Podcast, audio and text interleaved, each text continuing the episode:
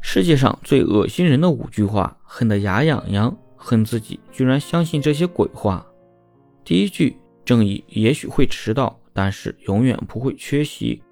这句话糊弄了多少人？既然是正义，为什么总是迟到？难道是路上堵车了吗？又是谁堵了他的道呢？迟到的正义还能算是正义吗？最多算是个真相。过期的牛奶已经失去了使用的价值，那么迟到的正义还有什么意义呢？第二句，穷人的孩子早当家，而现实是穷人的孩子更外熟。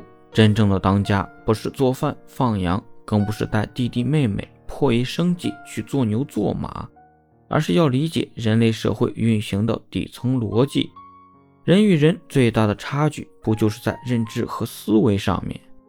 第三句，吃苦是人生最大的财富，人是万不得已在吃苦的，好不好？吃苦只会扭曲人心，穷山恶水出刁民。这话从来不是空穴来风，把穷人们的吃苦打扮成美德来愚弄穷人，卑鄙。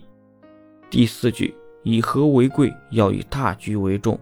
一听这话就想骂人，就是要牺牲你的利益，让人白欺负。白占便宜，而且你就放一万个心，敢说这种话的人，他一定不是当事人。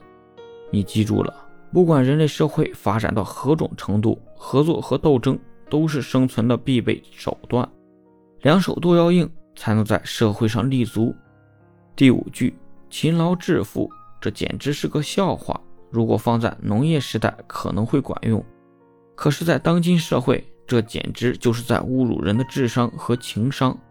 搬砖的工地大哥，种地的农民伯伯，满大街的环卫阿姨，工厂里的打工兄弟，哪一个不勤劳？可他们致富了吗？当然，要说勤劳致富也不是不对，但人家又没说是让你致富，这本就是资本为了剥削工人而编织的一个梦。但可悲又可笑的是。